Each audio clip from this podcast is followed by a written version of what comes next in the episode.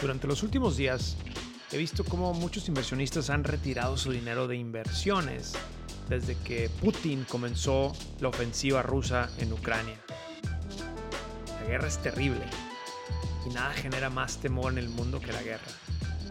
Como es evidente, todos estos temores se reflejan en los mercados ante el no saber qué más puede pasar. ¿Pero qué crees? La historia de los mercados nos dice que la bolsa a largo plazo tiende a subir. Y lo que parece podría bombardear tus finanzas y destruirlas, en realidad es un reflejo de la incertidumbre del momento. En pocas palabras, la guerra es triste, es indignante, es lamentable, sí. Pero uno como inversionista hay que mantener la cabeza bien enfocada y seguir invirtiendo a largo plazo, ya que históricamente el mercado tiende a subir a largo plazo. FinHabits presenta Hábitos Financieros. Te saludo desde Nueva York, soy Carlos García, el presidente de FinHabits, la app financiera número uno de la comunidad latina en Estados Unidos. Y en esta ocasión quiero mostrarte una pequeña revisión de cómo han funcionado los mercados en otras guerras. Y bueno, spoiler alert, la gran mayoría de las veces la bolsa se recupera favorablemente. Para empezar, debes entender que el impacto del conflicto en Ucrania y Rusia es solo una causa de las tantas que afectan a los mercados. De hecho, no sé si te acuerdas, pero desde antes de que comenzaran las tensiones en el este de Europa, la bolsa en los Estados Unidos ya estaba reflejando caídas, ya que el gobierno aquí en Estados Unidos había señalado que empezaría a subir las tasas de interés. Y estas bajadas en el mercado ya estaban asustando a los inversionistas del país, especialmente a los principiantes o a los que hacen compraventa de activos día a día, como el day trading. Pero acuérdense, los inversionistas a largo plazo son los que menos deberían preocuparse. Todos vimos cómo la bolsa bajó en marzo del 2020, tras la guerra social reciente que seguimos combatiendo, la pandemia del COVID. Desde esa preocupante caída, el índice del SP 500, que nos sirve de referencia en muchas ocasiones aquí en Estados Unidos, subió un 114% hasta este 3 de enero del 2022, que fue el pico más reciente. Pero puedes tú preguntarme, oye, una pandemia y los problemas de suministro en el país no son lo mismo que una guerra entre naciones.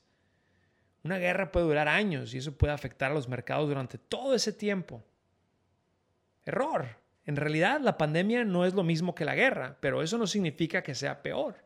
En otras guerras el mercado se ha recuperado increíblemente. Y volvemos a decirlo, la magia está en la inversión a largo plazo. Por ejemplo, en los seis meses posteriores al inicio de la Primera Guerra Mundial, en 1914, el Dow Jones, el índice del mercado de Estados Unidos, cayó más del 30% y el mercado de valores tomó la decisión de cerrarse ese año. Pero al reabrir, subió más del 88% en 1915. El rendimiento anual más alto registrado por el promedio del Dow Jones. De 1914 a 1918, que duró la Primera Guerra Mundial, el Dow Jones subió más de 43% en total, es decir, 8.7 anualizado en cuatro años. La Segunda Guerra Mundial tuvo sus propios vaivenes en el mercado. Cuando Hitler invadió Polonia el 1 de septiembre en 1939, comenzando esta guerra, el mercado abrió el 5 de septiembre con una alza de casi el 10%. En diciembre de 1941, cuando se atacó a la base naval de Pearl Harbor acá en Estados Unidos, las acciones cayeron casi un 3%, pero en un mes se recuperaron esas pérdidas.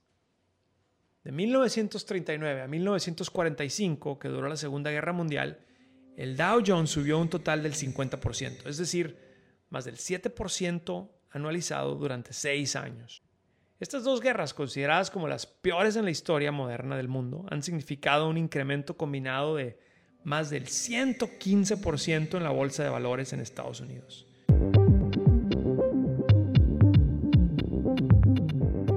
puedes monitorear tu cuenta bancaria vinculada a FinHabits con Money Insights, una herramienta que te envía alertas a tu móvil para que cuides mejor tu dinero. Descarga nuestra app en tu teléfono móvil para que comiences a administrar tus alertas.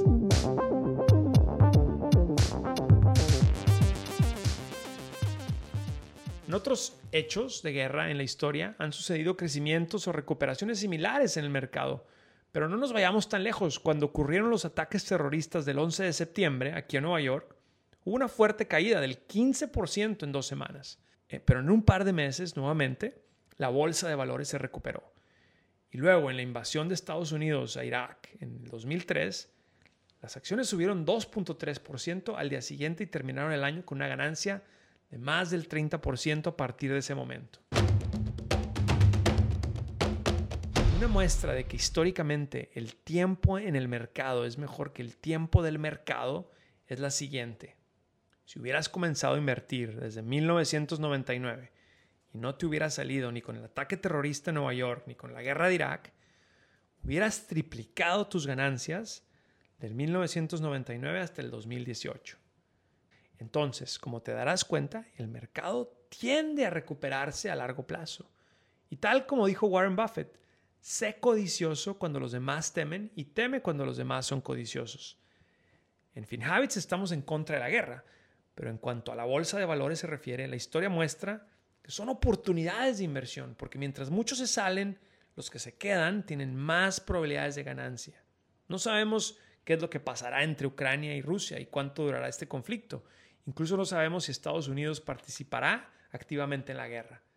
Tampoco cuándo se recupera el mercado. Pero, aunque ninguna inversión está garantizada, lo que sí podemos decir aquí en FinHabits es que si piensas en tus inversiones a largo plazo, tú tienes más probabilidades de recuperación que si abandonas el mercado en estos momentos.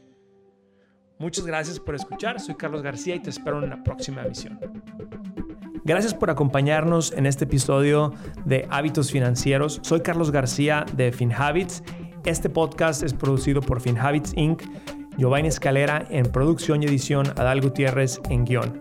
Recuerden que este podcast es para efectos de información y no constituye una solicitud o recomendación para comprar o vender activos. Los servicios de asesoría financiera de FinHabits solamente se proporcionan a los clientes a través de la app o el servicio online. El rendimiento de las inversiones no está garantizado y los resultados pasados no son garantía de resultados futuros.